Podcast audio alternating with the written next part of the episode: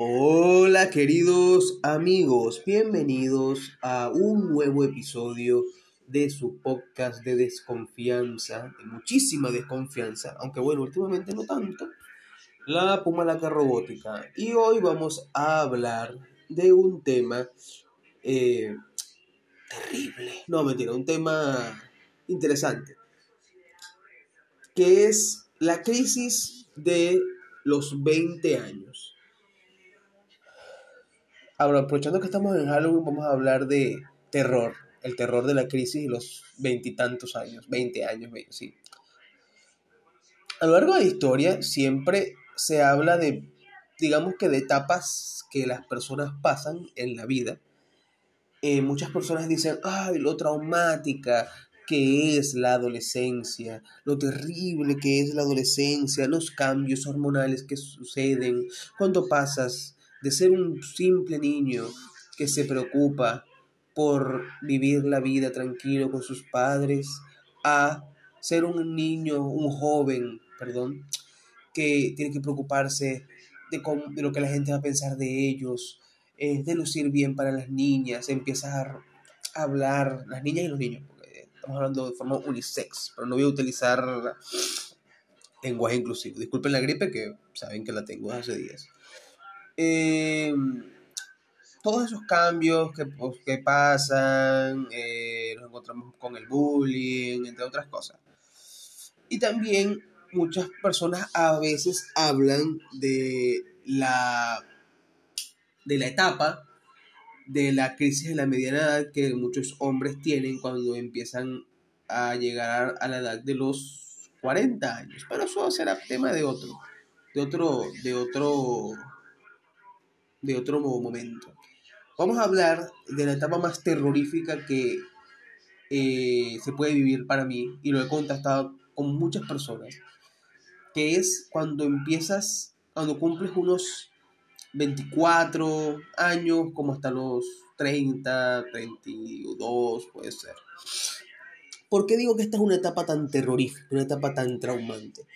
Porque en esta etapa dejas de ser literalmente un niño, un niño, un, adolescente eh, y un adulto joven, el adulto joven que que, está, que creía que se podía comer el mundo, que es cuando tienes como 20 años, que puedes tomar, puedes joder, puedes salir todos los fines de semana y no te va a pasar nada porque tú eres restiado contra el mundo y duro contra el mundo, que crees que tienes a Dios agarrado por la chiva y al diablo agarrado del culo y de repente te das un coñazo con la realidad, que no, que llega el momento en el que tienes que plantearte eh, que la vida no es así, sino que la vida es muchas cosas más.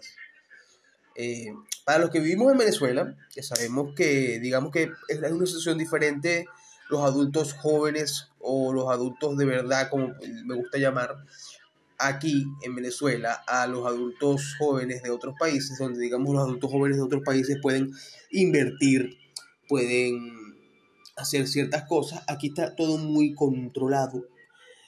Y es cuando, en esta época, es cuando nos encontramos con esos dilemas morales y emocionales. Creo que todos, creo que todos, todos, todos los que me escuchen, que no son muchos últimamente, eh, habrán sentido en algún momento insufici sea, ser insuficientes no estar satisfechos con lo que están haciendo, así estén haciendo un montón de cosas. Y recordar algo así, este, como cuando eran jóvenes o eran niños y decían, ay, yo cuando sea grande, yo quiero, no sé, yo quiero hacer esto, o este sueño que yo tengo, yo lo quiero hacer. Y verte ahorita como, no sé, un asalariado común, eh, que no está haciendo nada, que vive, que prácticamente vive de la rutina, de no hacer nada y que vive con una infidelidad de que el dinero no le alcanza. Aquí las cosas son sobrepolan porque obviamente aquí el dinero no alcanza ni siquiera para la gente que tiene buenos trabajos. Imagínate para la gente que trabaja en unos putos chinos. Este ¿cómo decir? Muchas veces nos hemos encontrado en esa situación donde haces autocomparaciones de lo que estaba haciendo la generación de tus papás o la generación de tus abuelos a tu edad eh, en contraste a lo que estás haciendo tú. Por lo menos a mí me pasa mucho. Yo tengo 27 años y a esa edad ya mi papá estaba casado con mi mamá.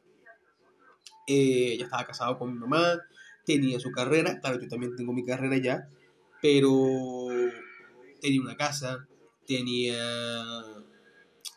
un montón de cosas que yo no tengo en la actualidad. Tenía un carro, tenía un plan de ahorro y un montón, de cosas. Y ya a los 30 me tenía a mí.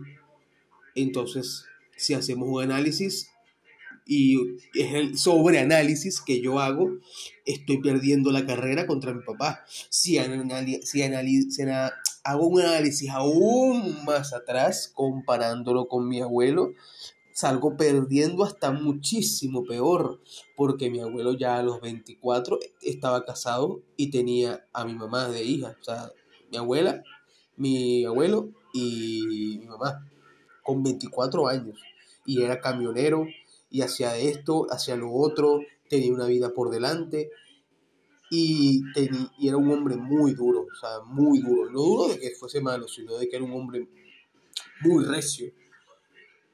Y yo siento que, no sé, no sé si es que nos hemos puesto esponjosos en esta generación o, o nos encontramos con estos planteamientos de que nos encontramos tal vez en una de las, uno de los peores momentos para invertir, ahorrar en, o sea, en cosas más clásicas todo es con mucho riesgo tal vez. Pero bueno. De verdad lo, grave que es esta, esta etapa de la vida, o sea, lo, lo importante que es esta etapa de la vida, o cómo se pueden sentir las personas en esta etapa de la vida. Siempre se menciona mucho la adolescencia y otras cosas, pero de hecho, esta es una de las etapas, o sea, este es uno de los porcentajes de edad donde más personas se suiciden, más personas eh, van a prisión por cometer errores. Y es por eso, por la desesperación de no saber qué coño estás haciendo con tu puta vida. Es así. O sea, maldita sea, es normal que la gente se desespere. Mira, yo yo, para los que alguna vez hayan escuchado este podcast eso, saben que mi infancia, a pesar de que yo tengo una familia muy cariñosa, que siempre me ha apoyado, mi infancia no fue, mi infancia no fue fácil. Y después en el liceo, la universidad, ya tengo mi carrera. Pero yo soy un profesor y ya, por ahora, soy un puto profesor. ¿Y que cuánto ganan los putos profesores en los países normales? Mm, tampoco es muchísimo, la verdad, pero imagínate cuánto ganan los profesores en Venezuela. Nada. ¿Que tienes muchísimas vacaciones? Sí, pero de que me sirve tener tantas vacaciones si lo que me puedo comprar es un puto chistrín y una malta, o sea...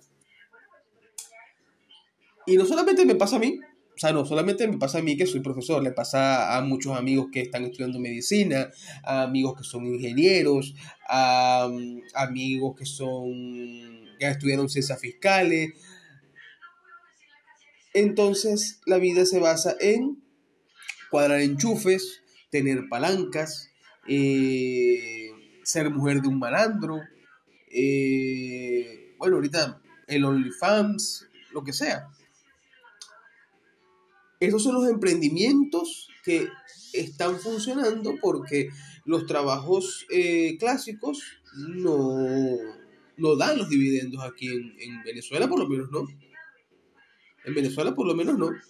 O sea, si nos ponemos en la realidad del venezolano, el, trabajo eh, clásico o, prácticamente nadie trabaja de lo que estudió. Nadie. Cosa sumamente horrible porque si te mataste y te rompiste el culo, algunos literalmente se rompieron el culo, em, estudiando 5, 6, 7, 8 años para trabajar eh, lo que a ti te gustaría trabajar debería ser bien remunerado, pero no. Pero no. Por eso es que siempre voy a decir mi, análisis claro. Si ustedes quieren eh, invertir, si quieren eh, cambiar esto, tienen que irse de Venezuela. Váyanse de Venezuela. Es la, la opción verdadera. ¿Por qué? Porque este es un país que está viciado económicamente y socialmente. Es un país que está viciado económicamente y socialmente, así que es muy difícil surgir aquí como un joven adulto y, y más si tienes una depresión fuerte causada por la crisis de los 20 años. De hecho, una de las cosas que comparto yo con la mayoría, la mayoría, sino todos mis amigos que están en las edades comprendidas de entre 24 y 32, 33 años, es eso. Todos tienen depresión, depresión por economía, depresión por la situación del país y depresión de, por, la, por, este, por compararse con lo que estaban haciendo sus papás en el momento, o sea, con la edad que ellos tienen ahora. Mira, es terrible, terrible. Y la verdad es que te pones a analizar y esa, es una, esa no es una solución. O sea, esa no es una solución. O sea, autocompararse con lo que los padres estaban haciendo. Porque son generaciones completamente diferentes, son contextos históricos completamente diferentes. No podemos comparar eh, el poder adquisitivo que tenía la Venezuela de los 70 y de los 80 y de los 90 al poder adquisitivo que tiene la Venezuela actual. Ya cuando hablamos fuera de Venezuela, todavía hay personas que, que, tienen esta crisis. ¿Por qué? ¿Por qué tienen esta crisis? Porque obviamente al haber más poder adquisitivo afuera, los padres o las figuras con las cuales tú te haces comparación son muchísimo más exitosas, muchísimo más exitosas.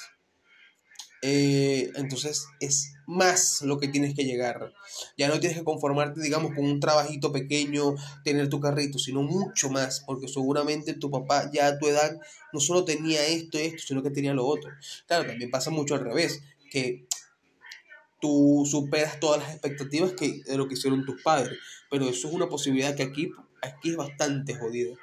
Aquí sí pasa, pero mira, son muy contados los casos usualmente las cosas terminan el chamo emigrando y o incurriendo en lo que ya dijimos, que si mujer, mujer de un malandro, meterse a malandro, meterse a militar, enchufarse aquí, enchufarse allá.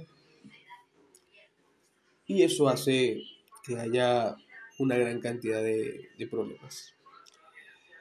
Pero bueno, más allá de eso, eh, es una es una cosa para reflexionar eh, y como siempre digo, la mejor solución es pirar. Y no solo de Venezuela, piren de, de América Latina. Váyanse de América Latina. Fuera. Váyanse de América Latina. Porque América Latina simplemente va a truncar todos los sueños que pueden tener. ¿Estoy siendo duro? Sí. ¿Estoy siendo una plasta mierda? Tal vez. Pero estoy siendo verdadero nos vemos luego. O bueno, nos oímos.